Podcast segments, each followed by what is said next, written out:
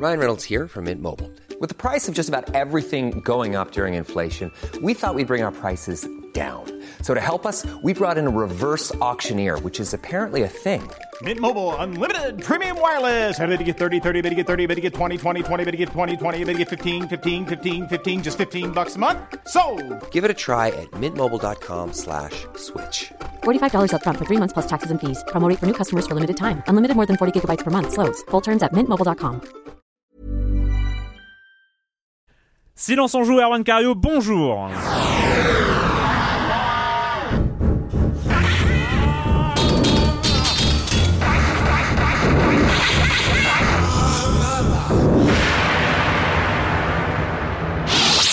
Au programme cette semaine, on va parler, on va aller dans l'espace. Hein, oui, euh, on va, on va, on va aller dans l'espace. Ça va être formidable. On va aller dans l'espace avec Aliens, Colonial Marines et Dead Space 3, et on finira sur une touche un petit peu plus zen avec des pixels tout zen, avec Finding Teddy sur iOS. Euh, voilà, c'est le programme. Et puis les rubriques habituelles, hein, Monsieur Fall, la minute culturelle et le com des com. Et puis je vais commencer en accueillant trois de mes chroniqueurs favoris. Jean Z de France Info. Bonjour Jean. Salut. Joël Métro de 20 minutes. Bonjour Joël. Bonjour. Et Patrick Helio de hitphone.fr. Bonjour Patrick. Bonjour, Erwan. Oui, nous sommes toujours sans nouvelles. Après euh, huit semaines, euh, nous sommes toujours Dans sans nouvelles de, de Dans Clément hein, Apap. paraît-il. euh, mais il semblerait qu'il soit sur le retour. Hein. Il, a, il, a, il a trouvé. Il a, il a enfin trouvé un bus euh, normalement. Et puis un train, un bateau, un avion. Il devrait, il devrait revenir hein, dans, dans, dans Silence on joue dans les semaines, euh, voire même la semaine prochaine, qui sait. Euh, on commence avec toi Joël avec le BAFTA. Voilà, donc c'est la, la saison des cérémonies depuis le mois de décembre. Saison des cérémonies dé- décernées, enfin donc au- dans le cinéma, mais aussi dans le dans le jeu vidéo. Et l'une des, des cérémonies les plus, euh, enfin remises de prix les plus attendues, s'agit des BAFTA. Or il y a l'équivalent, il y a les BAFTA, l'équivalent, euh, les BAFTA anglais, les, le- pour le cinéma, mais aussi une catégorie, enfin des catégories réservées aux, euh, aux jeux vidéo, ce qui voilà, ce qui est assez, euh, ce qui est bien, ce qui est Mhm. chouette. Du coup, cette année, trois, les, les nommés, les, les- les nommés ont été, ont été révélés il y a quelques jours. Ils sont, euh, il y a à peu près 53 jeux. Euh, 12 et 17, euh, 17 catégories. Euh, plutôt, un- c'est plutôt intéressant. Bon, pas beaucoup de, pas beaucoup de surprises parce qu'on est donc on est sur les jeux, euh, les jeux de, de l'année euh, de- 2012. 2012. Euh, moi, dans certaines catégories, j'apprécie de voir, par exemple, dans la catégorie Game Innovation, j'apprécie de voir, euh, par exemple, Fez. Euh, curieusement, aux côtés de Kinect Sesame Street TV, pourquoi, pourquoi pas, et, et de Call of Duty Black Ops 2. Dans la Ah, catégorie. Games Innovation, on se demande un petit peu pourquoi. C'est bigarré Euh, comme. ouais, euh, c'est un peu, c'est un peu étrange. Euh, et ils ont ajouté cette année une catégorie. Alors, je sais pas si vous vous rappelez, il y a quelques, il y a quelques semaines de ça, j'avais parlé du- d'un crédit d'impôt qui était accordé aux jeux, qui allait être accordé aux jeux anglais. Alors, Ouais. ça de Oui, finir, euh, voilà, oui, ce que c'est que des jeux de nationalité britannique. Alors, cette année, ils ont ajouté une catégorie euh, British Game. Euh, donc, on retrouve, c'est un petit peu un pêle-mêle, un petit peu, voilà, un petit peu un cafarnaum, on trouve un peu de tout et n'importe quoi de Need for Speed Most Wanted, de du Lego Lord of the Rings. Euh, donc des anglais, alors, des, c'est des ça, boîtes, hein des boîtes anglaises, quoi. Forza Horizon et aussi euh, bah, The Room, dont euh, dont Jean. Tu veux dire qu'il y a une catégorie jeu anglais où il n'y a pas Football Manager? Hélas non. Ça- ça Il me n'y a pas semble- Football Manager. Ça me semble complètement Voilà, c'est- c'est une hér- hallucinant. c'est une C'est hérésie. le jeu anglais euh, Sports Interactive Ah, par, attends. euh, par excellence. il y a Call of Duty dans Game Innovation. Voilà. oui, c'est vrai. Bon. c'est vrai aussi. Mais en tout cas, ce qui est un peu dommage, c'est qu'en France, on n'est toujours pas de voilà de, de remise de prix. De, Est-ce voilà, que tu le regrettes vraiment? Non, ouais, vraiment. Bah, non, mais pour Non, mais moi, question, non, mais ne serait-ce, ne serait-ce que pour l'exposition médiatique que ça pourrait donner aux jeux vidéo de manière générale, et puis aussi à des, à des petits studios, ce serait pas mal du tout. Alors l'an passé, le CNC, donc le Centre national de, de du cinéma et de l'image avait remis, euh, avait remis des prix. C'était resté assez, assez confidentiel. Euh, mais ce serait bien, voilà, déjà qu'ils Il y en poursuivent a, cette y, en a- année. il y a des prix de temps en temps euh, sur des trucs un peu obscurs, euh, enfin des, des, des cérémonies. euh, non, il n'y avait pas ça. euh. En 2012, Ouais. il y en a peut-être pas eu, mais en Non. 2011, il y en avait. euh, Il y en avait déjà. Non, mais on veut des cérémonies, on veut du glam, on veut des paillettes, on veut. Calme-toi, Joël. Non, mais Calme-toi. voilà, je, je, je savais, je voulais te pousser dans les retranchements pour essayer. euh, Le tapis rouge, du Exactement, on veut du Voilà. tapis rouge. tu, Non, mais je veux, que- tu veux mettre ton smoking et, Ouais, exactement. Arrête, voilà. Joël, tu vas dire des choses que tu vas regretter. Arrête-toi maintenant. Non, mais en tout cas, moi je regrette qu'il n'y ait pas, en, en tout cas, de cérémonie comme ça de cette de cette ampleur, en, Ouais. voilà, en France. Moi, pas du tout. Mais bon. Euh, Jean, bah c'est un peu le, le, le raout de, de la semaine. euh, c'est le Rayman. L'affaire euh, Rayman Legends, ça commence, je, je crois, jeudi dernier avec des bons chiffres. Hein. Ubisoft annonce des bons chiffres, 23% de plus de chiffre d'affaires, super, belle année. Assassin's Creed 3 a plus de 12 millions d'exemplaires monde, ce qui est énorme. hein, Il faut quand même Dont dire. 11 millions vendus aux États-Unis. dont 11 millions. Non, là, tu es dur. hein. un peu moins. Euh, Far Cry 3, euh, Far Cry 3, belle surprise, qui dépasse les 4 millions euh, d'exemplaires vendus, et Just Dance 4, qui atteint les 8 millions en nombre de copies. Ouais. Sauf que quelques heures plus tard, Ubisoft, là, tout va bien pour l'instant, Ouais, et quelques heures plus tard, euh, Ubisoft Montréal, par euh, Facebook, je crois, par voie facebookienne, annonce super grande nouvelle, le jeu Rayman Legends sort sur PS3 et Xbox 360 Ouais. Ouais. en septembre. Bon, c'est une bonne nouvelle. C'est vrai qu'il était attendu en exclu Il était, sur, euh, ouais, sur il Wii était U attendu en exclu le 28 février, jusque Eh là oui, tout va bien. Il, devait jour. sortir le 28 février sur la Wii U, ça devait être une semi-exclusivité en fait. Mhm.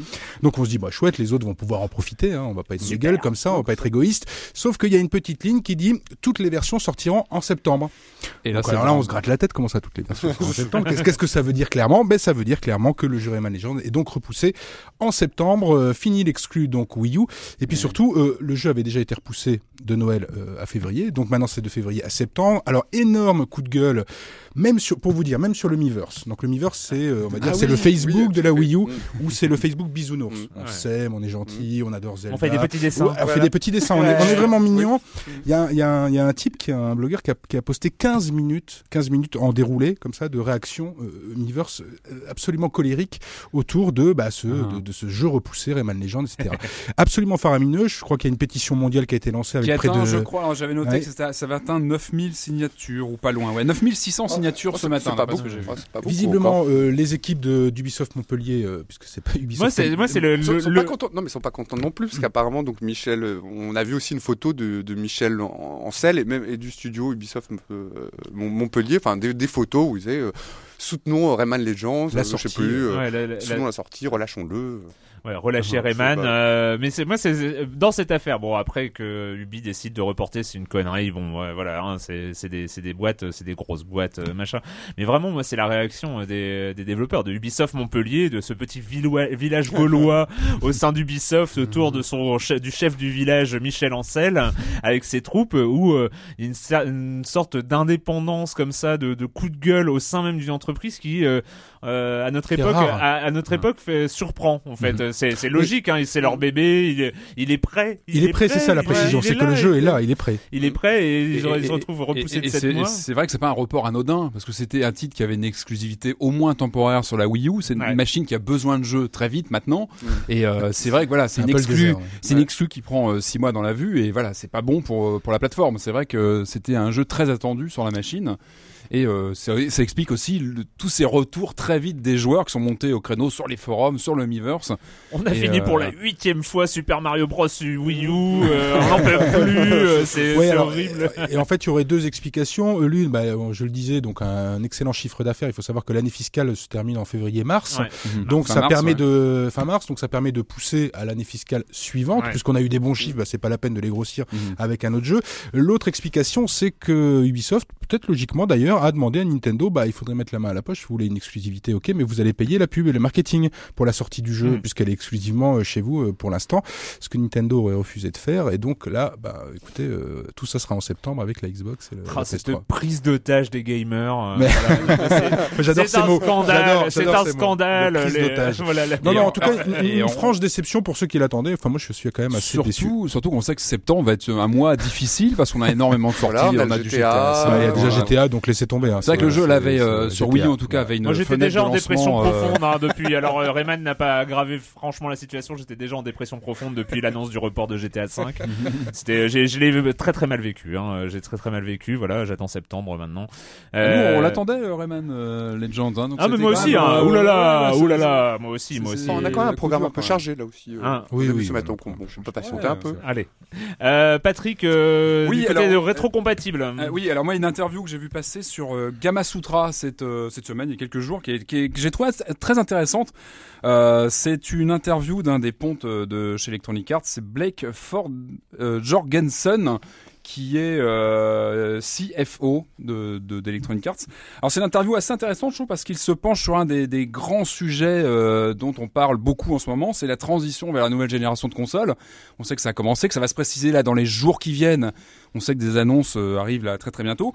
Alors donc le, ce pont de, d'Electronic Arts euh, commence à en parler et c'est vraiment euh, voilà il y a, des, des, des sujets plutôt intéressants. Il aborde voilà la question des, jeux d'occasion etc. Et moi il y a, y a une, une précision que j'ai trouvé intéressante dans ce qu'il dans ce qu'il disait. Il parlait, alors pour, pour le citer, que cette prochaine génération de consoles ne serait certainement pas rétrocompatible avec les consoles actuelles. Alors ça, c'est toujours un coup dur. hein. On sait que, voilà, c'est-à-dire que a priori, tout ça mérite. Il faut attendre confirmation avec les annonces, mais visiblement, la rétrocompatibilité va être assez compliquée sur cette nouvelle génération. Bah, les- Et- les- et justement les- pour- les, les rumeurs, c'est euh, surtout pour la PlayStation parce Mm. que euh, il, de pa- modèle. il- il passerait, il passerait Le sur hardware, un modèle euh, PC, très PC. euh, voilà. Donc, et euh, voilà, et même visiblement sur Microsoft, ce serait pas gagné du tout. Ouais. Et donc lui, en tant qu'éditeur Electronic Arts, euh, nous parle justement de la difficulté sur les gros blockbusters maison et il cite notamment FIFA, où les joueurs achètent leur jeu FIFA au début de la saison et euh, vont jouer sur leur machine sur une saison entière. La difficulté va être de voir comment vont se chevaucher justement ces sorties de nouvelles saisons de, de En du même FIFA temps- en l'occurrence et de nouvelles plateformes. Bah, c'est plus de Ce 10 qui- millions de ventes. hein. et ouais, ce sont des poids lourds. Et euh, effectivement, d'après ce que lui laisse entendre, Ouais, mais moi, aurait moi, moi, quand on parle de rétrocompatibilité, moi, je, je, je parle, on parle de la trilogie Mass Effect ou ce genre de choses. FIFA, il y a plus Oui, personne mais- qui joue à FIFA 11. Enfin, qui, qui va Euh, ressortir c'est pas FIFA sûr 11. et non non mais on parle d'une transition Oui. des gens qui vont devoir Ouais. acheter leur prochain FIFA là euh, à la rentrée et qui vont se voilà si la nouvelle Bah, génération S'ils ont prévu d'ach- d'acheter la nouvelle génération, ils vont attendre la nouvelle génération. et oui mais Enfin, justement pas parce que justement ils ne pourront jouer qu'entre gens de la prochaine génération je sais pas si je suis clair Ah, mais ils ne non, pourront pas jouer avec le, le gros du public qui sera encore sur ça, en- 360 en sur multijoueur, PS3 C'est sûr qu'ils ne pourront Et pas. La, Je la veux dire qu'ils vont sortir une version, ils vont sortir une version euh, pour la précédente génération et pour la Bah, nouvelle. bien sûr évidemment bah évidemment, Oui, évidemment oui. comme toujours on va Oui, pas et- tout et- passer sur la nouvelle génération Et le maintenant multijoueur surtout n'est pas rétrocompatible. Donc Et du coup, oui, euh, donc- je- on peut pas jouer avec quelqu'un euh, sur ouais. sa PS4 Et voilà, avec une et PS3, donc, même loin c'est le problème que pose Electronic Arts, entre autres dans cette interview vraiment intéressante sur Gamma Sutra. Et c'est vraiment une question qui se pose. Et moi, je trouve toujours dommage de ne pas avoir de, rétrocompa- de rétrocompatibilité Ouais. si ça se confirme, parce que voilà, ça veut dire qu'on fait la croix sur tous nos, nos jeux de la précédente génération. Et c'est toujours voilà, c'est toujours un peu voilà, et embêtant. Ça permet aux éditeurs de les revendre après. euh, Bah, Oui, en version HD, est-ce que la question se posera sur euh, On va parler d'un poids lourd GTA 5 parce que ça a brisé le cœur à de nombreuses personnes ici autour de Évidemment. cette table, Ouais, bah notamment. ouais. Euh, imaginons que ce soit pas Eh ben, évidemment, a compatible. priori, il sortira Alors là, euh, sur. euh, oui, ça va être eh un oui, problème. ça Ça, va va. Non, mais ce chevauchement de génération risque d'être compliqué si ça se confirme. Et ça, on le saura noir sur blanc très bientôt. Euh, une petite news rapide. Si je vous dis que, que Sega revient au hardware, évidemment, Ouais, vous êtes à deux doigts de vous, euh, vous évanouir. hein. Je, je, je vous vois. Euh, euh, hardware. Alors, euh, spécifie oui. hardware. alors évidemment, c'est pas de la console. On, on se calme, on se calme parce que là, je vous sens vous échauder. Évidemment, non. Non, c'est une news que j'ai vu passer sur le site de, de l'association mo5.com euh, ce matin, euh, qui annonçait la sortie euh, au Japon euh, de, de PC. Euh, donc euh, publié par Sega en, euh, en coopération avec Enterbrain. Donc ce sont des, des PC portables. Mhm. Voilà. La seule différence, c'est qu'ils ont des looks de consoles euh, Sega euh, de la grande époque. C'est-à-dire qu'on a on a un PC qui est vraiment donc des, euh, des PC portables hein, pour bien préciser. Donc il y en a un qui a un look de de, de, de Mega Drive, un qui a un look de Saturn et un autre de, de, de, de Dreamcast. Je, je, Ah, Excuse-moi. Joël, Joël, Non, je regardais. T'es oui, sûr oui. qu'elle est vraie cette news ah non, ouais, il y a des fake, visuels et tout ça. euh, c'est assez rigolo, mais c'est assez cher en plus. Donc voilà, donc euh, donc Ah oui, euh, non, mais pas c'est juste, forcément. c'est à juste suivre. l'emballage, quoi. C'est l'emballage, mais bon, c'est Bah, ça mythique, fait Sega, gros, le hein. hardware, voilà. Et À l'heure la- des tablettes. Dernière chose, j'ai vu euh, la- la- l'annonce du retour de Obscure. Alors Obscure, je sais pas si vous vous rappelez, c'était des Ah oui, oui, des oui. survival Hydravis- horror. Hydravision, Exactement. euh, du nordiste. Hein, exactement de euh, Lille, un studio qui est malheureusement disparu depuis. Pourquoi? Roubaix, je sais plus, pas Lille. mais, C'était pas euh, Lille Non, non. Il me semblait. Bon, Ouais. bref, malheureusement qui a disparu. Alors, c'était des gens qui avaient eu beaucoup de courage parce qu'ils avaient, sorti deux Survival Horror, euh, Obscure 1 et 2. Donc, vraiment euh, en vue. C'est euh, survival, euh, euh, genre teen movies. Hein, Alors exactement, qui ça. s'abreuvait toutes les références in movies, mais alors qui avait surtout la, partic- la particularité de pouvoir jouer à deux simultanément. Mm. Donc c'était vraiment euh, vraiment burné d'oser faire ça à l'époque. Et ça marchait plutôt bien. Moi j'avais bien aimé les deux jeux. Et là Et- on apprend qu'un nouveau Obscure sort euh, très Et ça bientôt. devient un shoot 2D. Alors voilà, c'est ça qui. Alors c'est voilà. Alors Non, mais c'est la vrai, hein. C'est vrai. Non mais c'est vraiment ça. Donc ça moi, devient un shoot 2D. ça devient un shoot 2D. Alors moi j'étais content de voir la licence revenir parce que j'aimais bien cette série. Eh oui. Na- Après Ouais, voilà, ça devient un, un, un shoot à progression jouable à 4 avec un look plutôt cartoon et en 2D. Donc euh, à, à voir, on attend de, ça va sortir en digital euh, euh, très bientôt, donc sur PC et console, euh, au printemps. Voilà, au printemps Alors, on digital. Donc on, on attend de voir, mais bon, c'est vrai que c'est assez étonnant. Voilà. Euh, moi juste, euh, je, bon, hein, une fois n'est pas coutume, je vais aussi parler un- d'un truc. En fait, je voulais juste signaler parce que c'est une bonne nouvelle. Euh, une boîte qui s'appelle Red Thread Games. Alors on ne connaît pas, et pour cause, c'est une nouvelle boîte d'anciens de Funcom, euh, dont l'inestimable Ragnar Tornquist, euh, qui ont lancé un Kickstarter et c'est pas n'importe lequel, c'est Journey Chapter. Donc Ah pour oui. Financer le troisième épisode, vous connaissez euh, The Longest Journey, euh, Dreamfall, et là Journey Chapter qui sera le troisième épisode. Ça fait trois jours qu'il est lancé, trois, quatre jours au moment de la diffusion de, euh, du podcast. Il cherchait à, réunir 850 000 euros. Ils en sont déjà à 717 000, donc c'est plutôt bien parti. Et il y a toute l'équipe créative qui était autour des projets de journée. À un moment, on sait que Funcom se prend tôle après tôle dans leur univers, enfin en tapant sur les MMO, euh, que ce soit Conan ou euh, The Secret World, que- qui euh, peine un peu à, à sortir du lot. Voilà, mais moi, je, moi, alors je, je, je sais que Dreamfall n'a pas été le jeu le plus apprécié de sa génération. Moi, je sais que j'avais adoré et voilà, je suis un grand grand fan de, de ça et je et voilà, j'ai acheté. Donc je vais, j'attends avec impatience. Je crois que c'est prévu pour euh, 2014. Voilà, c'était donc Journey Chapter sur Kickstarter. Le comme des comme de la semaine dernière, nous parlions, nous parlions de quoi De Nino Kuni, entre Oui, autres, de In- Little Inferno. Avec euh, Fiv, euh, ils sont rares les silences on joue où absolument tous les jeux m'ont donné envie de manière différente, particulièrement Nino Kuni que j'attendais depuis un sacré moment, particulièrement pour le côté Ghibli, bien sûr, hein, euh, les, les studios Ghibli. Euh, Pipo m'a un peu rassuré pour le reste. Mon portefeuille ne vous remercie pas, messieurs. Alors petite question, puisqu'apparemment Little Inferno a beaucoup plus d'intérêt sur les plateformes tactiles. Je pense, oui, c'est ce qu'on oui. disait la semaine dernière. Euh, Est-ce qu'une version Android est prévue? Alors pas de communication Euh, officielle ça, hein, du- de la part des développeurs, sauf sauf que on peut regarder un peu le, la- les différentes versions de World of Goo euh, à l'époque, Ah, que c'est euh, eux et World of Goo a fini par sortir sur Android un peu plus tard Mhm. que, que sur iOS. Donc on peut euh, le- logiquement espérer une, une sortie Android. Euh, autrement, ce qui, ce qui euh, pour une fois que j'ai fini un jeu avant qu'ils en parlent en silence en joue, j'en profite. J'ai donc pris et fini Anti-Chamber. Euh, Pipo a bien résumé le jeu Mindfuck. Euh, S'il est vrai que le jeu est un peu prétentieux avec ses messages un peu clichés, on ne peut pas nier le fait qu'il représente des idées jamais vues dans un jeu. Il est difficile d'en parler sans spoiler. Le plaisir, c'est de découvrir, d'expérimenter, de se faire manipuler. Comme quand après avoir résolu une énigme bien ardue, on se retrouve face à un long couloir menant à la suite et qu'on s'y engouffre et qu'arrivé à la moitié du couloir, les murs disparaissent, nous laissant dans une salle maintes fois visitée. Je sais pas si vous avez essayé Anti-Chamber, vous, euh, vous avez l'occasion. Non, mais je vous conseille quand même de jeter un œil, c'est assez, euh, assez surprenant. Enfin, euh, Dandy Warhol, difficile pour moi de recommander Little Inferno à qui que ce soit. J'ai beaucoup apprécié Ah. l'univers, le gameplay minimaliste, trouver toutes les combinaisons spéciales et plutôt ardues et la mise en abîme, l'aspect hypnotique du feu symbolisant notre fascination pour ce qui se passe sur notre écran d'ordi. On joue à un jeu de Tomorrow à propos euh, d'un appareil de divertissement de d'une boîte qui s'appelle Tomorrow dans le jeu. Pour autant, le jeu est très facilement attaquable pour son prix trop élevé, son gameplay assez passif euh, qui au choix tourne en dérision le gameplay Zynga ou le reproduit à l'identique. Enfin voilà, mais euh, il explique à la fin qu'il a quand même passé 5 heures de jeu et qu'il a bien bien scotché dessus. Voilà, c'était Little Inferno. Voilà pour le com des com de la semaine dernière.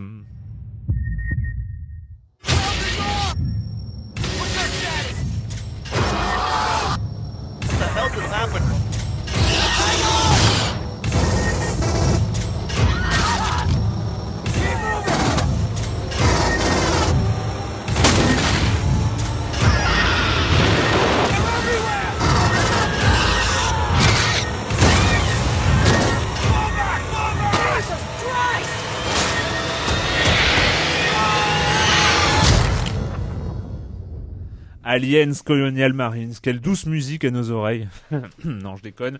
Euh, on peut pas dire que euh, euh, Aliens Colonial Marines ait euh, bénéficié d'une d'une rumeur positive hein, avant avant son lancement. Euh, on se souvient d'une bande-annonce assez terrible avec euh, la- voix d'un espèce de sergent militaire euh, qui hurlait euh, pendant toute la bande-annonce, euh, qui était ignoble. Enfin, une bande-annonce absolument horrible. Ça fait très longtemps, je crois Ouais. qu'il a annoncé. Hein. euh, ça- Ah bah c'est euh, une éternité. euh, enfin. 3-4 ans. Ouais, ouais, ouais. 2006, non, enfin Ouais. annoncé, euh, oui, Ouais. il a été en, il en Ah, préparation depuis 6 ans. Ah oui, d'accord. ok. Voilà, Aliens Colonial Marines qui revendique, euh, qui revendique l'héritage de Aliens, le Ouais. numéro 2 de James Cameron. Qui se veut, ouais, ouais, qui se veut, Euh, une, qui se veut une, su- une suite. Voilà, qui se, se veut une suite à Aliens. Euh, ça, ça part bien. hein, Les, les, les intentions sont bonnes, hein, on va dire. euh, mais, mais, mais, il faut bien lancer le jeu à un moment.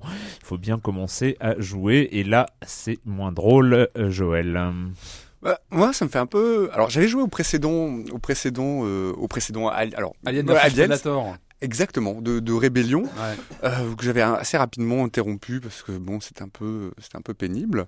Euh, et là, là, ça m'a fait vraiment un peu l'effet, l'effet de, de m'installer dans un train qui va, mais dans un TGV par exemple, ou un TG, un mix ou un train TGV, ouais, ouais. On s'installe dans un train, on est bien, c'est-à-dire qu'on est bien, on est confortablement installé. Alors on n'est pas en première classe, ça c'est sûr, et euh, loin, loin de là.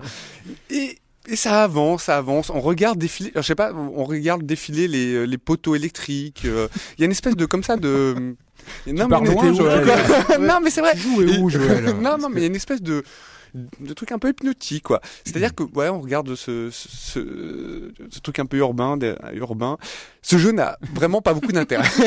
il se joue, il se joue donc c'est un FPS qui se joue vraiment sans euh, sans mais alors personnellement auquel j'ai joué sans déplaisir. C'est-à-dire que j'ai pas effectivement, je trouve ça moche, c'est c'est assez euh, hideux, enfin hideux selon les euh, les normes les normes actuelles. C'est-à-dire, On dirait effectivement on dirait un jeu un jeu euh, qui du, du début du, du début du, de ce siècle. Alors j'ai une question parce que moi je l'ai je l'ai pas essayé. Est-ce que il prend place juste après les événements du film. Oh, il me Enfin, semble est raccordé au film ou pas? Enfin c'est si pas tant dire, soit peu que ce soit bien expliqué. Oui, parce qu'on retrouve, on doit retrouver le, mal on- expliqué, on, doit ouais. retrouver, il me semble, à un moment le débardeur de Ripley, j'en sais rien. Enfin, il, est fait allusion euh, directement à, à Donc c'est Ripley. censé se passer après Aliens. Voilà, il y a des- une bande de, Mhm. une bande de Marines qui débarquent, qui Ouais. débarquent sur, euh, voilà, sur cette, sur cette planète dont euh, j'ai absolument oublié le nom, euh, et qui, euh, voilà, et qui est chargé de, euh, enfin, le scénario n'a pas beaucoup d'intérêt, mais donc il va affronter euh, des, euh, des aliens euh, de différentes sortes, en veux-tu, en voilà. Il y a quelques bons passages. J'avoue, il y a quelques bons passages. Il y a un passage notamment, c'est une espèce de 1, 2, 3 soleils où les, euh, où, sans armes, on se, comment dire, on avance euh, dans un, dans, dans des couloirs sans armes, sans armes, Hmm. et, euh, et, et où il faut pas justement, où lorsque les aliens se mettent à bouger, bah, il faut s'immobiliser, comme ça. Ah ouais. Et ça, j'ai trouvé, ah, c'est bien, ça faisait un peu, ça faisait un petit peu de, justement de, de repos au milieu du, de ce bruit, de, de ces enchaînements de paix mouillés que font systématiquement toutes les armes, quoi, du jeu. Non, ouais, c'est ouais. C'est ça. non, mais ce jeu, est- euh, ce jeu est assez, euh, c'est pas, une- moi je trouve pas ça cas- catastrophique. C'est vrai qu'il a été, euh, voilà, il est très très mal accueilli. C'est pas un bon jeu, c'est un jeu, euh, c'est un jeu en couloir qui, euh, qui ravira peut-être même pas les fans de, de la série, de la saga Alien auquel on peut prendre un plaisir, enfin, auquel non, un, enfin un plaisir un peu pervers, mais en tout cas, sans, auquel on peut jouer sans déplaisir. Mais bon, qui le recommander, euh, non. Jean. Oui, pareil, c'est un jeu en, jeu en couloir. Les, les aliens sont assez moches. Euh, Alors le problème, c'est qu'ils sont. Ah, c'est pas beau un alien à la base.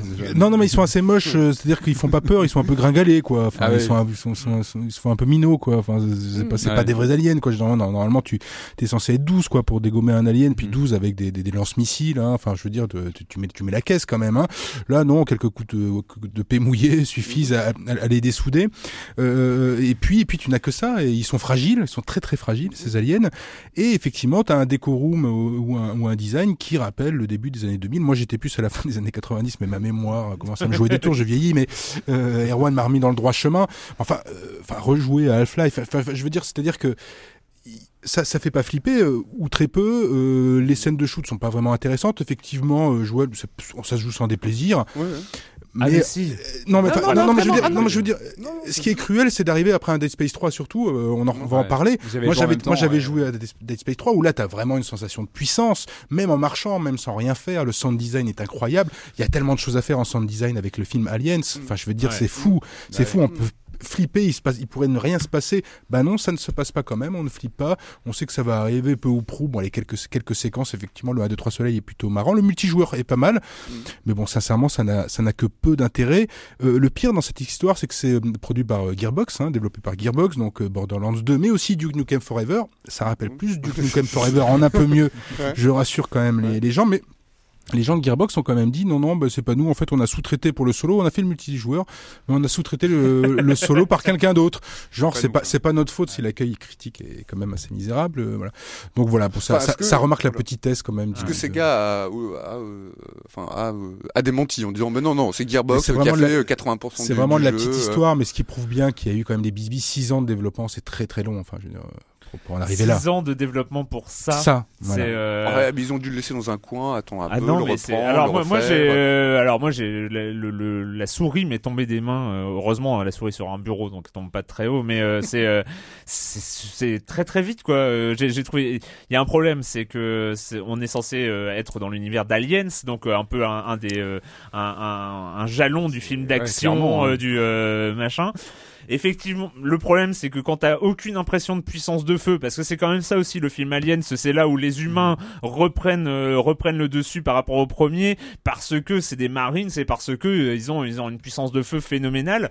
Là, t'as juste ton fusil mitrailleur qui suffit en quatre balles à buter un alien euh, qui te court dessus. On est quand même sur euh, de, de- du contresens euh, presque absolu, et, euh, et et les aliens sont sont juste ridicules. C'est euh, sont Non, mais pas non, très intéressant. C'est pas mais- intéressant. Non, quoi, mais le problème, c'est euh, il faut arrêter de faire des jeux aliens si euh, parce qu'au cinéma les quatre les quatre films fondateurs ceux de enfin fondateurs de, de cette saga ceux de, de Jeunet de Cameron euh, Scott, de, hein. de, Scott et de hum, le troisième Fincher. et de Fincher à chaque fois ils sont parés de aliens mais pas pour pas pour parler des aliens pour parler pour parler Mm. d'autres pour parler d'autres choses. Jeunet pas Jeunet un peu des comment dire de la de la bio de la de, de biologie oui, de il y a- la biologie toujours de euh, Fincher un peu de, de la solitude de l'enfermement On de la de l'homme, prison. c'est-à-dire que c'était on parle d'autre chose. On Oui, parle on de parle l'homme de- on de parle de l'homme, nous. du, euh, et là ce jeu ne parle de, de rien. C'est-à-dire qu'il euh, il s'empare juste des aliens qui pourraient tout, tout aussi bien être je sais pas des euh, effectivement on pourrait tout aussi bien flinguer des bisounours Ah oui, ou euh, ça. voilà ça. Et moi, il y a, il y a- il y a Ça ferait juste un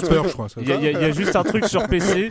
Il y a juste un truc sur PC que j'ai trouvé assez euh, assez représentatif du euh, de de, de, de- de l'erreur qu'est ce jeu pour moi. C'est voilà, les joueurs PC sont quand même habitués à, à manier un sacré nombre de touches, hein, ZQSD, et puis autour de ZQSD, bah, le E est assez naturel pour pour activer les objets, le R pour recharger, c'est devenu un réflexe. Le A, il est assez accessible parce que euh, le shift, le contrôle, euh, l'espace, on, arrive à se débrouiller. Donc euh, quand même, on a un peu de 14 doigts déjà à la main gauche. Et là, il y a un moment quand même une situation d'urgence. Hein. Une situation d'urgence, c'est quand un alien arrive au corps à corps. Et là, tu vois appuyer sur la touche V. Elle est où Et là, juste, juste, t'es là, non, non, tu, tu me demandes ce que tu veux, cher, euh, cher écran, tu me demandes ce que tu veux, mais tu ne me demandes pas d'appuyer sur la touche Pas V. ça.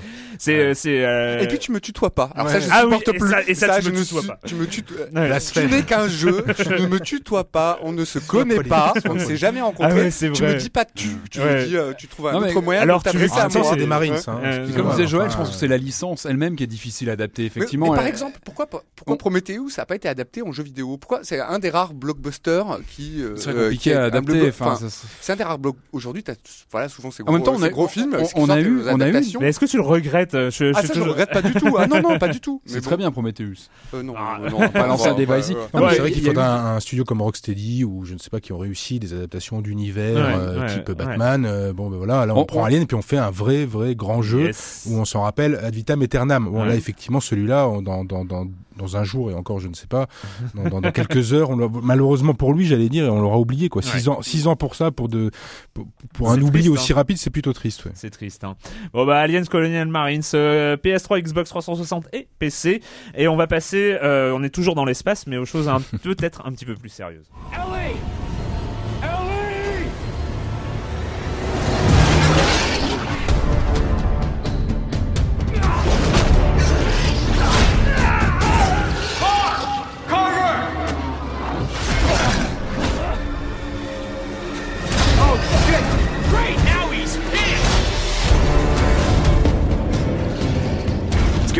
straight, Clark. We came to this frozen shithole to stop the markers, and nothing. God damn it! Not you, or your obsession with Ellie is gonna get in my way. You got that?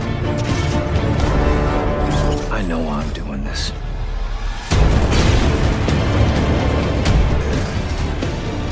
Dead Space 3, euh, donc le troisième volet hein, de la de, de Dead Space, euh, les aventures d'Isaac euh, et de ses monolithes, euh, monolithes qui posent quelques problèmes. Hein, c'est euh, dans la colonne pour, euh, c'est une source d'énergie infinie, dans la colonne euh, contre, bah ça génère des nécromorphes.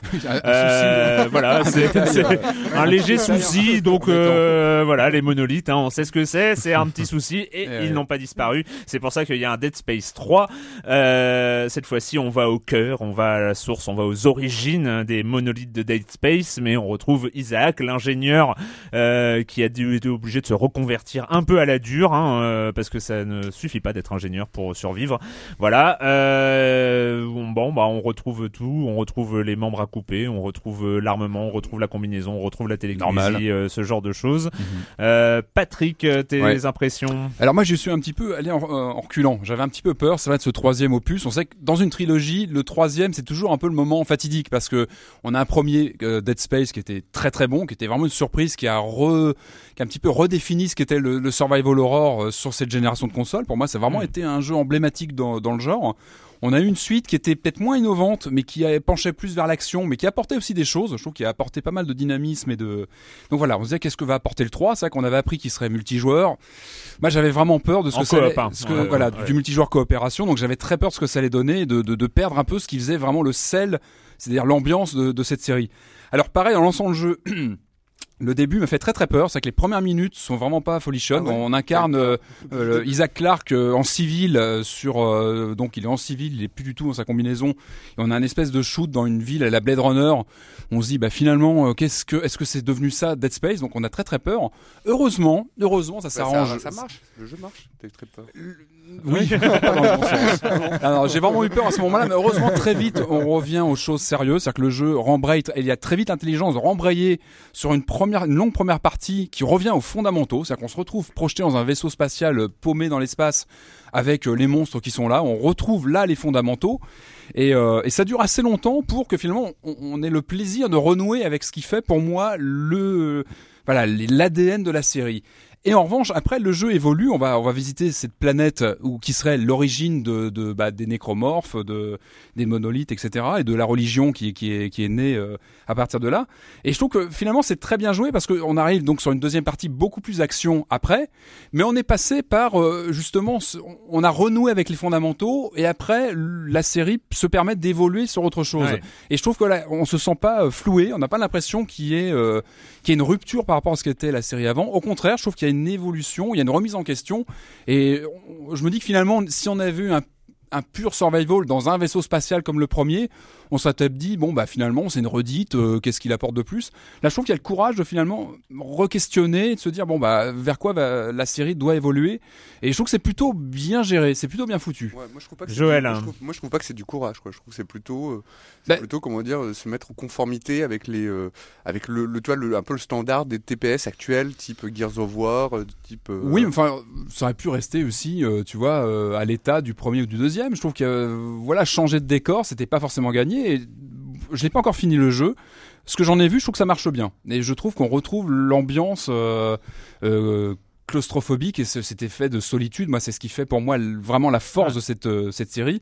Ce sont des ambiances, ce sont des fulgurances visuelles, de mise en scène. Il y a vraiment des effets de sur celui-ci notamment. Je trouve qu'il y a vraiment de très très bons effets c'est visuels. très très beau. Enfin les, les sorties dans l'espace sont toujours Voilà, a- réussies. a- elles sont plutôt bien gérées, je trouve. Ouais. euh, Le, le design des vaisseaux est vraiment très vraiment super Mhm. euh, enfin, super chiadé, super Ouais, réussi. ce Donc, côté très beau, in- très beau. industriel futuriste Ouais. qui est euh, qui est vraiment euh, super sympa mais dès- depuis le premier hein, moi Le j'ai vraiment le design là-dessus euh, sur cette vision un peu très industrielle euh, très euh, usé, abîmé, abîmé du, du futur euh, Ouais, et de l'espace pas très optimiste, hein. optimiste, hein, pas très optimiste un Dead Space. On peut pas dire que ce Ouais. soit. euh, Un futur déjà vieux, ouais, c'est ce que ça donne comme, c'est ça impression. ouais. ça ouais. Mm. Et un euh, alors. Joël toi Non, mais alors moi c'est un jeu auquel j'ai entièrement joué.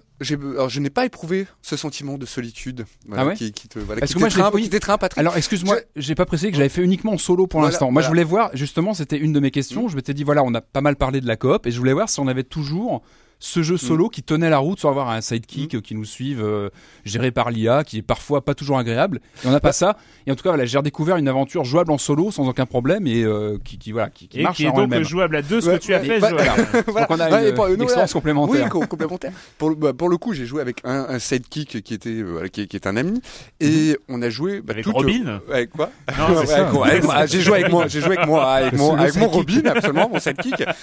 Donc aucun sentiment de, de peur, Ah, mais à aucun, deux, ouais, à deux, j'imagine. aucun que- à deux donc et, et à deux en ligne, on va pas jouer sur le même écran, donc euh, on joue à distance, à des kilomètres euh, tu l'un de l'autre. Tu parles beaucoup. On parle beaucoup, on de- commente, on rigole. C'est vrai qu'on peut plus prendre ce jeu au, au- vraiment au premier degré. Mhm.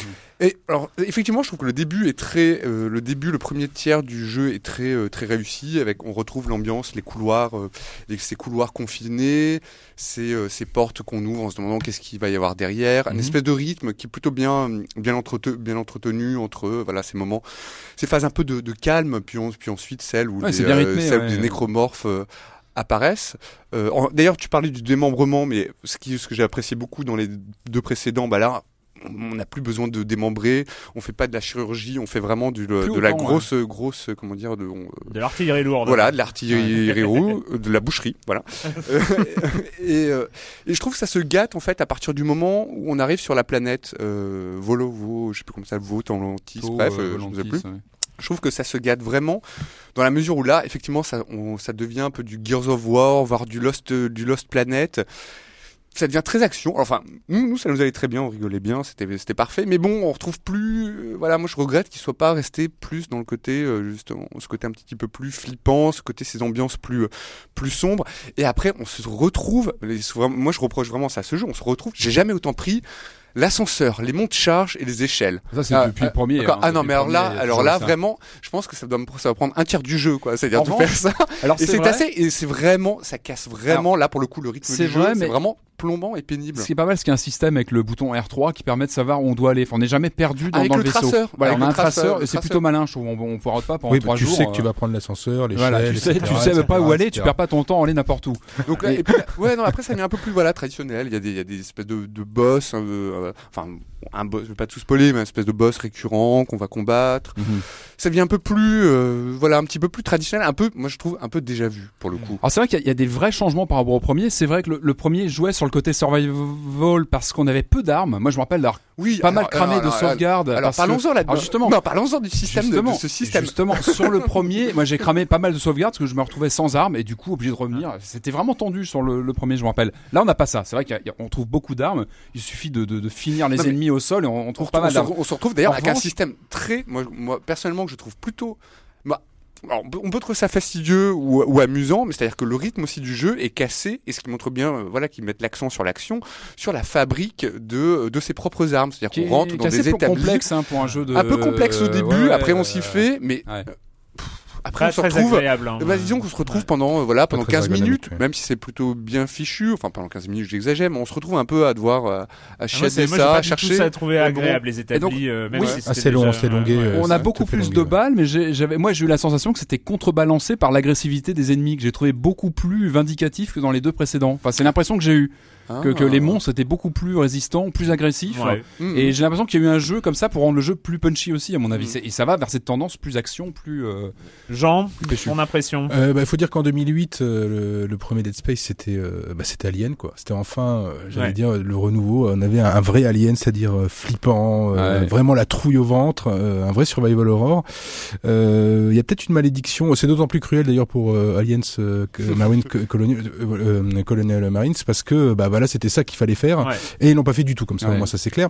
Et eff- effectivement, il y a, je- moi ce qui m'intrigue là-dedans, c'est qu'il y a une espèce de malédiction. Le jeu est très bien, c'est très bien mis en scène, il y a un effet de puissance, bon, tout ça vraiment. Si vous l'achetez, il n'y a pas de regret euh, à avoir. On n'est pas dans le Dead Space 1, c'est sûr, on est beaucoup plus dans le 2. Et effectivement, avec une ouverture plus sur Lost Planet un peu décevante, enfin un peu classique en, en tout cas. Mais enfin, c'est quand même, ça reste quand même un bon jeu. Mais euh, j'ai lu hein, le, le- une interview du scénariste du premier, euh, euh, son nom m'échappe, hein, et qui disait, bah il y a une espèce de loi comme ça, voilà. euh, je peux vous la dire, euh, les survival horror s'ouvrent de toutes les manières, c'est in- inéluctable au, euh, au genre action. Ça devient des jeux d'action. De Mm. toute façon, quoi, vous- quoi que vous fassiez, Evil vous ouvrez le monde, vous ouvrez le machin. Resident Evil en a été une des dernières et- preuves. et- et il y avait cette, euh, ce, ce côté le Resident Evil qui est devenu Devil May Cry. Hein. Euh, Devil May Cry était un Resident Evil au départ. hein. Ouais. Il y a- il aussi l'idée de faire venir d'autres joueurs aussi, j'imagine, à la franchise. Euh, oui, aussi, parce que en- bah, effectivement, le premier, ouvrant, euh, malgré quand même un succès critique, je veux dire, pour le moins détonnant, n'a pas fait les ventes escomptées.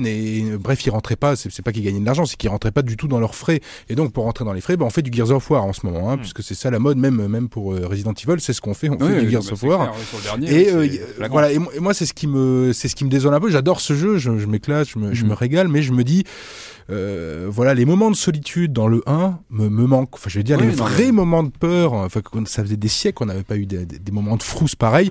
Ils n'y sont pas. Non, non, Voilà. ça Voilà, et ça, clair. et ça, c'est la, c'est la vraie déception. C'est un bon jeu, mais c'est pas un jeu exceptionnel. à partir du moment, de toute façon, ils lui ont donné la parole. Je trouve que c'était le, l'erreur, Et l'erreur. là, il parle plus- beaucoup. Là, il euh, parle beaucoup. hein. C'est vrai qu'il y avait, il y avait l'erreur cette fatidique, subtilité quoi. dans le premier, on voyait même pas son visage, on le voyait au tout début du Ouais. premier Le- jeu, et après, voilà, on avait un personnage euh, finalement Là, invisible. là, un peu, Isaac, euh, Isaac est un vrai personnage. euh, Mais, c'est- mais j'aime beaucoup moi, le design des monstres, que je trouve Ah, euh, bah, vraiment bien travaillé. toujours, enfin, il y a vraiment un design des créatures qui est, qui est vraiment bien géré, Ouais. je trouve. Ouais, puis, et- bon, il y a quand même des, glauque. y Enfin, a il y a quand même un- des défauts. Hein, Bon, une le- ambiance glauque Les énigmes, les énigmes notamment. Parlons, Mais- parlons des. Erwan, énigmes. Erwan, Erwan, je te laisse parce que tu, es- tu, tu es intarissable. C'est Et, génial. et son ex-copine, parce que bon, on rappellera que il- euh, le, le, au début doit aller sauver le monde, bien sûr, mais elle doit aller sauver son ex aussi, parce qu'il a un cœur, cet homme-là, quand même, il faut le dire.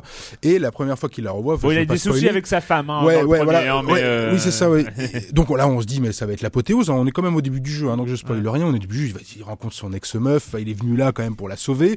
Ouais, salut, ça va Euh, Ouais, bon, non, non, moi je vais faire un petit truc là-bas. Bah, salut, on, on prend un Ouais, café dans peu, 5 minutes, tu m'envoies un SMS. Rien. Veux au niveau émotion, humanité, mais que dalle. Tu la rencontres, elle est nulle. Et là, tu dis, mais c'est pas possible, Isaac. Qu'est-ce que c'est que ce, qu'est-ce que c'est que ce truc? Bref. les énigmes. elle- Ah. ah oui, ah oui, parce que alors c'est un survival, hein, c'est ou non, c'est un jeu d'action du coup, mais ils ont pas oublié les énigmes. Ils auraient dû, c'est ça. Alors les, les énigmes, c'est des, c'est des trucs incompréhensibles, euh, dont l'énigme majeure hein, du jeu. Moi, je pense que c'est un grand moment du jeu vidéo où il faut faire des puzzles. euh, il faut euh, avec deux pièces, hein, euh, il faut les, il faut trouver comment les tourner et les marier pour euh, supprimer des déchets sur une voie de tram.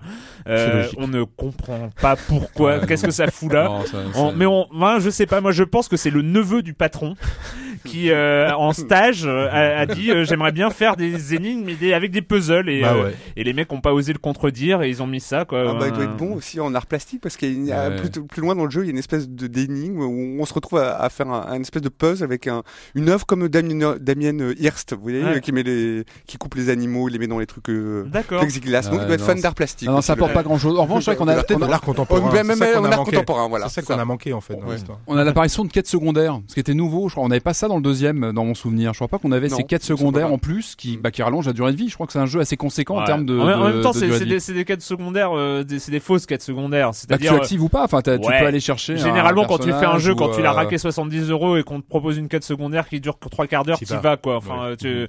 c'est des fausses Non quêtes mais c'est pas du DLC que tu vas payer Non, en plus, c'est dans le jeu et c'est bon voilà c'est toujours sympa d'avoir ça dans le jeu. Ouais, Non, mais attention, hein, après, ça, ça reste quand Ah même. euh, Moi, ce que j'ai beaucoup aimé, en fait, ce bon que j'aime beaucoup dans, dans ce Dead Space 3, parce que je me, je me suis bien amusé, euh, c'est qu'on retrouve ce que j'aime beaucoup, c'est le côté terre à terre de, de Dead Space. Et on saute pas. Déjà, on a un personnage, il, est, il a toujours un pied sur le sol. Sauf quand il est en lévitation. Sauf quand il est en euh, lévitation, mais ça ouais. c'est un, un autre gameplay. Mais Mm. moi c'est vraiment le, le côté euh, très euh, quand il écrase là, il donne un coup par terre. C'est avec le, la- la- le, sound design qui est puis là absolument on peut génial. vraiment s'acharner sur les coups de pied, Et- on peut vraiment s'acharner il y a- y a- l'impression, ce côté, on marche, on marche, on est, on est lent, on est, voilà, on est dans une armure quoi, une armure de cosmonaute. On n'est pas. C'est ce qu'on on reprochait à en Resident Evil jogging, 5 euh. aussi. hein, en même Oui, temps. mais là, là, c'est, euh, il y a, il y a une logique.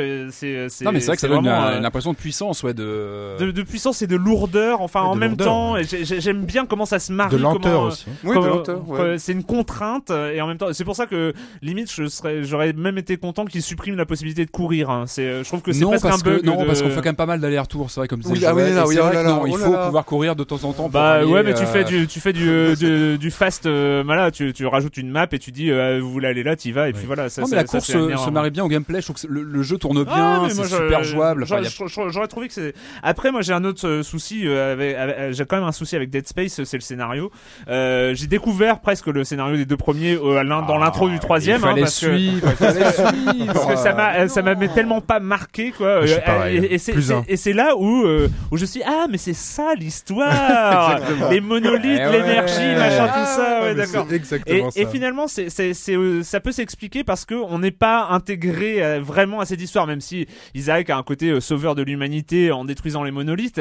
Euh, le, le, le premier, c'était un survival, donc en fait, tu sauves ta peau, t'es, euh, t'es au centre de ton histoire parce que t'as pas le choix, tu peux, tu veux en sortir vivant, et donc euh, tu, tu dois absolument sortir. Et dès le deuxième, il y a euh, un- une quête, un but qui est au-dessus de lui. Il doit, euh, il, il de- il devient sauveur. Et finalement, euh, dans on- la contrainte du survival reste, c'est cette unité de temps. C'est, euh, bah, si tu joues deux heures, Isaac Clarke, il a été, euh, il a été actif pendant deux heures. T'as pas, t'as pas un temps distendu, un peu comme à la Mass Effect où tu vas sauver, euh, tu vas te téléporter, tu vas aller partout, etc. Tu peux, euh, et, et, et du coup, t'es t'es pas relié directement à un scénario plus grand que toi. Enfin, t'es t'es un peu spectateur, même si c'est toi qui sauves, bah t'es un peu contraint de sauver. t'es un euh, peu c'est- un, même euh, homme à tout faire quoi. Parce que Oui, vraiment, voilà. ah, après c'est va chercher ceci, Ellie, va chercher ceci, va chercher cela. Oh j'ai oublié trois tournevis là-bas, vas-y. Et c'est vrai que ça, au bout d'un moment, bah, on s'intéresse plus trop Ouais, euh, et- au, et- euh, comme En tu revanche- dis, le scénario qui est au-dessus de nous. Ouais. En revanche, le scénario, c'est vrai qu'il il permet aux développeurs de se lâcher complètement au niveau des créatures et au niveau du gore. Non, Enfin, mais je trouve bien que c'est un des jeux qui va le plus loin dans, dans le Bien genre. sûr, euh, mais euh,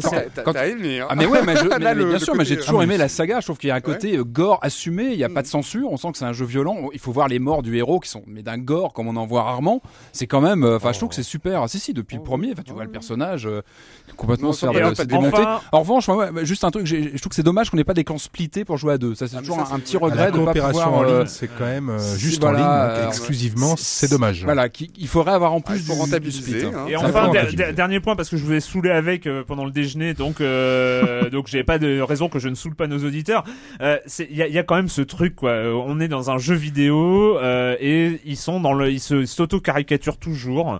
C'est-à-dire qu'on est en armure, on est dans l'espace, on est dans un vaisseau euh, qui est à moitié une épave. Et là, on retrouve Ellie. Hein, euh, C'est la euh, fameuse ex. Voilà, euh, c'est- c'est cette fameuse ex. On est dans cette armure, hein, cette armure d'ingénieur guerrier. Euh, les mecs à côté, ils sont aussi dans leur armure. C'est normal. On est dans un vaisseau, on est dans l'espace. Le vaisseau, il menace de tomber en ruine. Il y a des monstres Eh ben- partout, accessoirement. Et ben on tombe sur Ellie et Ellie elle est en t-shirt rouge moulant avec un décolleté plongeant. et ça tu peux non quoi non. Et là, Alors, rien qu'en disant ça, t'as le- un pic des ventes quand même. mais non mais, Voilà. mais c'est tellement c'est tellement con quoi. C'est c'est toujours cette logique avec les dans les tu, réfléchis trop, dans, Erwan. dans- les trucs de, de médiéval fantastique où les armures des nanas elles, elles couvrent 5% de la peau quoi alors que les armures des mecs euh, on voit même pas le- un bout de cheveux et c'est et, et c'est ce, ce genre de, de truc complètement débile et moi là quand j'ai vu Ellie arriver en t-shirt mais, mais mets un pull quoi au moins mets un, mets un truc quoi t'es dans l'espace meuf euh, arrête euh. Enfin, je sais pas il y a, y a un truc il y a un truc qui m'a qui, qui Ça m'a sidéré, un quoi. patch ou un DLC. Non, mais c'est ça, Le quoi. Patch pull, quoi. Qui gratte. Bon, c'est Dead Space. Pardon. Dead Space 3, donc euh, sur euh, sur toutes les consoles, PC aussi, hein, je crois. Mhm, ouais, Euh, PC aussi. Pas sur Wii U. Et pas, Non. et pas, et pas sur Non, Wii U. Peut-être un jour. Quand, avec Rayman. Euh, on va recevoir euh, Monsieur Fall, Monsieur Fall de TrickTracks.net et sa chronique, euh, sa bien aimée chronique jeux de société. Bonjour Monsieur Fall. Bonjour mon cher Erwan, cette semaine je vous invite à faire un peu de sport grâce à Helvetia Cup, un jeu signé Franck Critin et Grégoire Larget. Édité en français par Helvetia Games, c'est un jeu pour deux joueurs à partir de 6 ans pour des parties de 45 minutes environ, enfin tout dépend du mode que vous allez pratiquer. C'est un jeu de simulation sportive, c'est pour ça qu'il est à deux joueurs, l'un va jouer un camp et l'autre va jouer l'autre camp. Alors c'est un jeu qui ressemble un petit peu au football mais pas tout à fait car c'est du football médiéval fantastique. Oui, vous allez manipuler des dragons et quelques petits lutins qui vont courir et s'épandre sur un plateau verdâtre et vous lancer un ballon pour tenter de marquer des buts. C'est un jeu plutôt hum, sympathique dans la mesure où il a deux niveaux. Il est à la fois familial, il y a une règle pour jouer avec les enfants à partir de 6 ans, et il y a une règle plutôt geek où vous allez rajouter des tas de choses, des sorts, des machins que vous allez lancer sur votre adversaire, le téléporter, etc., etc., pour rendre la chose un petit peu plus simulante, un peu plus pointue. C'est un jeu stratégique, un jeu tactique. Il va falloir prendre de bonnes décisions au bon moment. Il y a du bluff puisque quand vous allez marquer un but, il va y avoir un double guessing, c'est-à-dire je sais que tu sais que tu sais que je sais que tu vas plonger à gauche, donc je vais tirer à droite, mais comme tu le sais, je vais plutôt tirer à gauche du coup pour t'avoir. C'est rapide, c'est fin, c'est de la simulation sportive euh, plutôt intéressante avec ce petit côté fun de stratégie du médiéval fantastique. Ça rappelle un petit peu Blood Bowl sorti il y a quelques années et que les anciens reconnaîtront. C'est un jeu difficile à trouver actuellement sur les étals parce qu'il est édité par des Suisses, il n'est pas tout à fait distribué en France comme il faudrait. Il est un petit peu cher, mais vous allez le trouver dans les boutiques spécialisées ou en vente sur le site internet de l'éditeur. Je vous rappelle le nom Helvetia Cup, un jeu de Franck Critin et Grégoire Larger, édité par Helvetia Games. C'est un jeu pour deux joueurs à partir de 6 ans pour des parties de 45 minutes. Et moi, mon cher Erwan, je vous dis à la semaine prochaine. À la semaine prochaine, Monsieur Fall, Monsieur Fall du site indispensable tricktrack.net et tricktrack.tv, euh, la minute culturelle de notre cher Marmotte 19, celle que vous redoutez tant.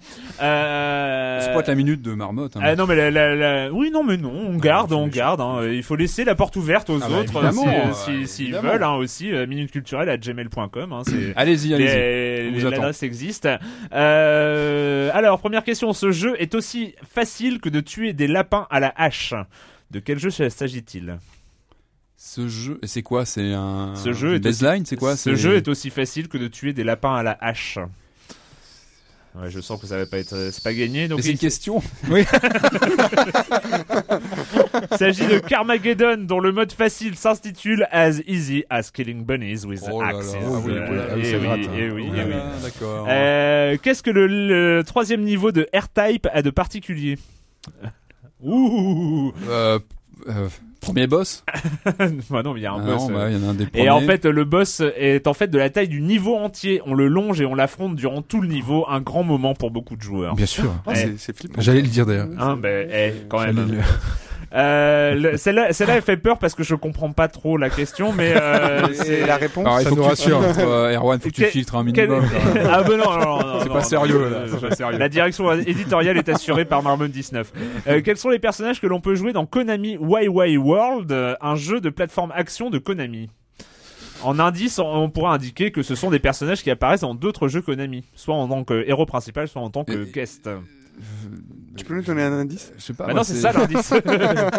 Un indice, Je sais pas, alors, c'est pas un truc genre des années 80 avec le perso de Green Beret, euh, Mikey, des choses comme ça, non? C'est pas euh, tous les persos. euh, Eh bien, écoute, si tu, tu, tu, Michael, Mikey ah, Walsh, le, voilà, ah, de- bah, de bravo. le Mikey, chef de ouais. bande des.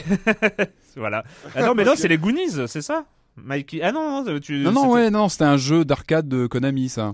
Ah, c'est là- pas ça alors la, la Non, solution. mais non, en Bon, fait, c'est pas grave, euh, ça sera pour une quoi prochaine la Michael réponse. Mikey Walsh, qui est le chef de bande des Goonies, qui apparaît. Il est dans un Ah, jeu comme oui, ça Ah oui, oui, je savais pas ça. Il y a Ah, Simon, je suis- il y a- alors la réponse est il y a Simon Belmont, un des héros de Castlevania, il y a Vic Viper, le vaisseau que le joueur incarne dans la série Gradius, il y a le Konami Man euh, qui est euh, un personnage euh, qui joue les guests dans plusieurs jeux Konami, la Konami Lady, Twin Bee, euh, Goemon, le ninja qui est le héros de la série euh, Goemon et Mystical Ninja, euh, Kong, euh, le, du jeu sorti sur Famicom et seulement au Japon King Kong 2 Ikari no Megaton Punch.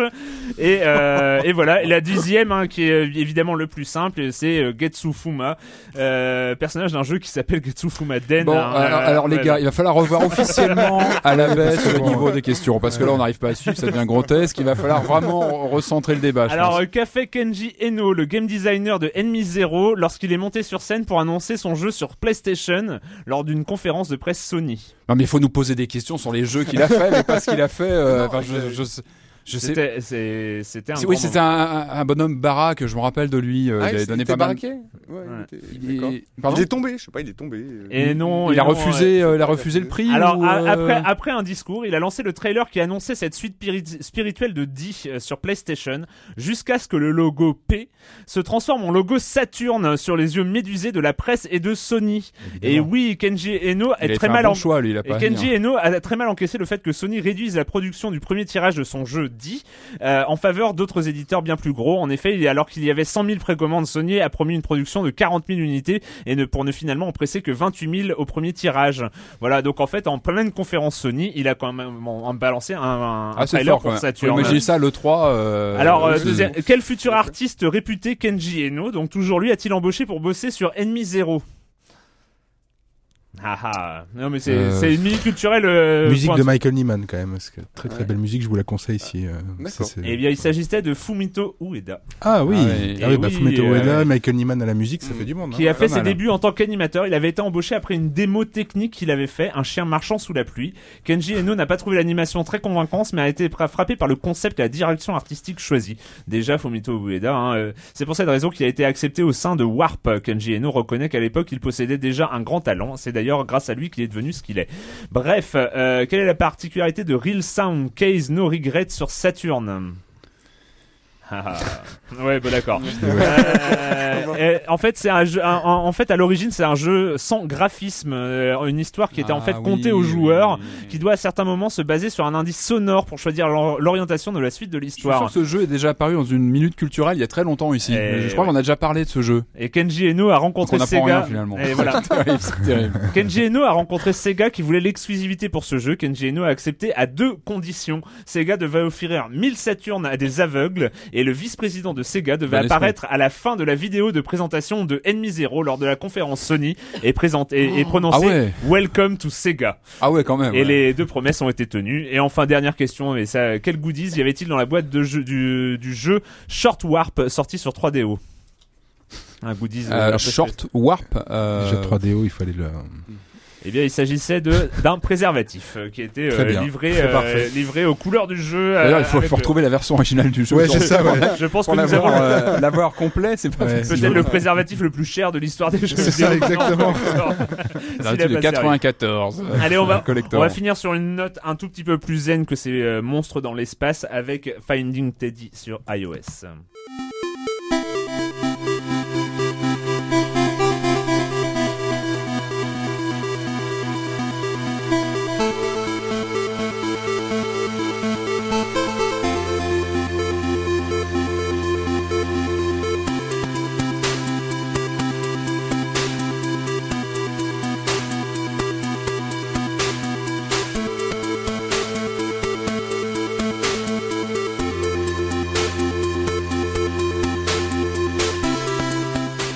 Finding Teddy donc sur iOS. Euh, bah, Jean, tu euh, nous as proposé le, le jeu. Alors moi j'ai pas d'iPad, donc euh, j'ai pas j'ai pas pu essayer, mais j'ai regardé quelques images et j'ai bien eu envie que tu nous en parles. Ouais, effectivement, c'est un, un jeu qui rappelle beaucoup Sword and Sorcery, donc euh, beaucoup Ah oui. de pixel art, hein, un jeu d'aventure euh, point and click.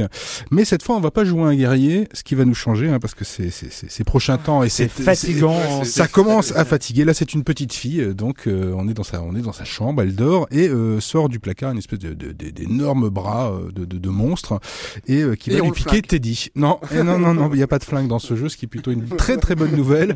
Et il lui pique son Teddy, donc son ourson en peluche, euh, l'embarque dans l'armoire et donc la petite fille va aller poursuivre dans ce monde imaginaire à la recherche de son petit ourson. C'est vraiment magnifiquement travaillé. C'est euh, crowdsourcé.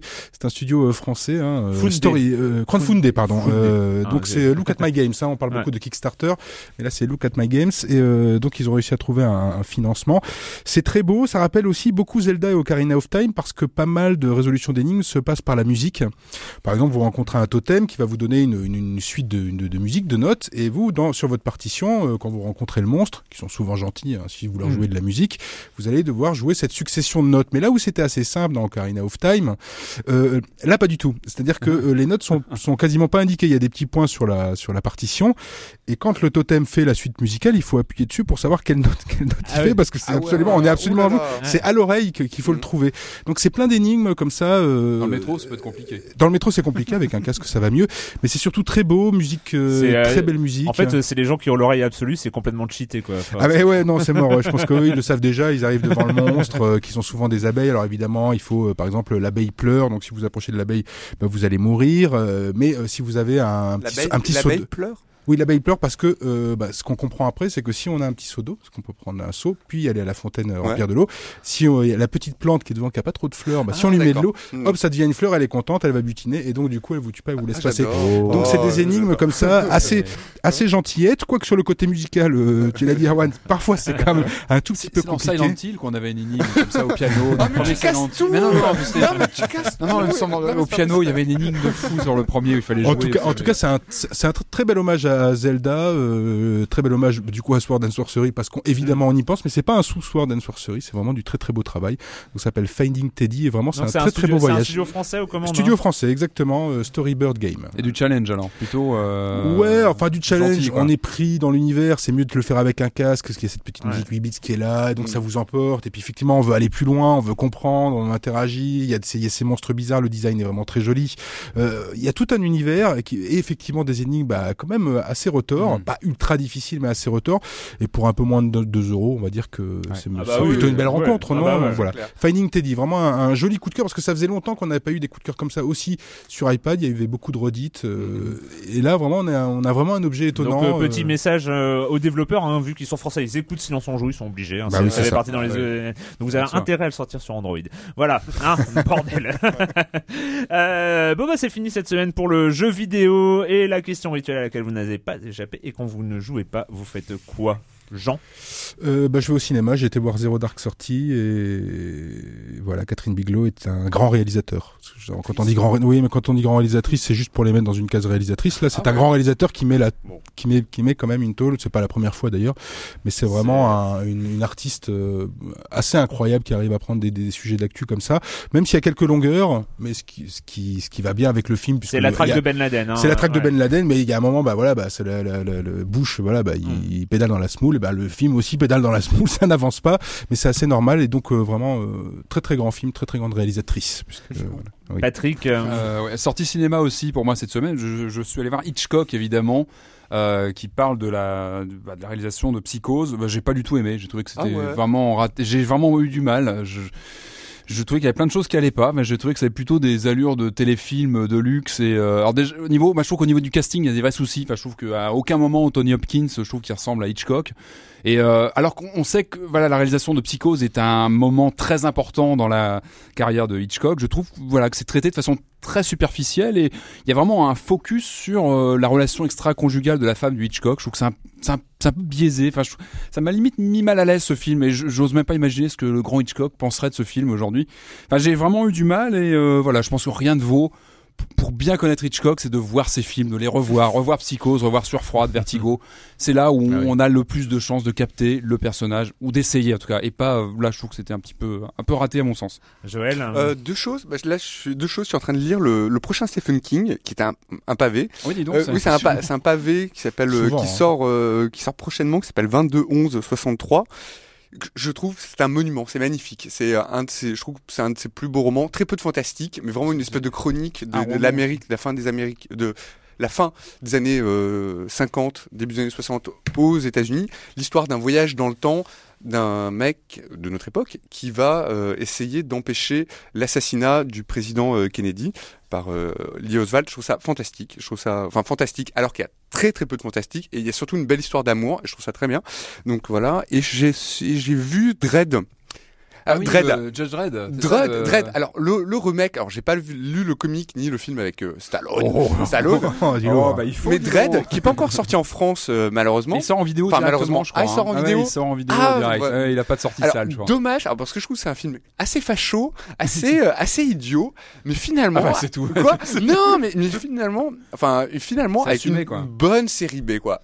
Une c'est bonne série B. cohérent avec le comics. Hein. Ah, Facho, complètement. euh, idiot. Et c'est vraiment une bonne série B. J'ai euh, j'ai trouvé ça, euh, j'étais assez bluffé et euh, je m'attendais pas à ça. Dread. ouais. D'accord. Ah oui, donc. Mm. euh, Bah moi j'ai euh, enfin vu euh, Skyfall, euh, donc le dernier James Bond. que je attention à ce que tu vas dire, Erwan. Du Attention. tout aimé. Pèse tes mots. Euh, voilà, non, non, je, je, je, je me suis ennuyé, mais comme rarement dans un James Bond, avec quelques un bon méchant, Mais- avec mais- quelques lignes de dialogue vraiment très très bonnes. Je, je t'avais prévenu, euh, on n'avait pas Christopher Walken, on n'a pas, voilà, il- je te l'avais Pardon. dit, attention. ouais, non hein. mais je sais, je sais, je sais, mais euh, bon voilà, c'est et ouais non, j'ai euh, une espèce d'histoire qui reste enfermée au sein du MI6. euh, Mais même non, le, le, le, mais le non, film mais est non, enfermé, euh, est enfermé lui-même. Enfin voilà. On peut quelques- pas arrêter ce podcast Non. là-dessus. Non, euh. non, mais prends c'est. bien compte, non, Erwan. mais vous avez aimé, d'accord, je suis d'accord. Il est pas parfait, mais il y a plein de choses très ouais, intéressantes dans le film. Très, très belle chanson d'Adèle, quoi. Pour une fois qu'on a un. Joël. Joël. Allez, chante-nous, Non, chante-nous. non, mais je connais pas les paroles. Je, vais, non, je vais marmonner un truc. Non, c'est un bon Begins pour James Bond, je trouve. Enfin, c'est un. Non, mais voilà, moi, j'ai juste personnage, je me suis endormi, je me suis endormi. Il y a un bon méchant en fatigué plus, il y a un bon méchant. Non, mais euh, peut-être. fatigué, mais, euh, ouais, peut-être. Non, Non, non. tu trouves que je suis fatigué c'est- Non, c'est vrai. Bon, voilà, peut-être. Reviens au Peut-être. Roger Moore, reviens au Erwan, reviens. Ouais. On va terminer là-dessus. Ça va mieux là, là-dessus Oui, C'est super, C'est super. Donc on se retrouve très bientôt pour parler de jeux vidéo sur Libé Labo.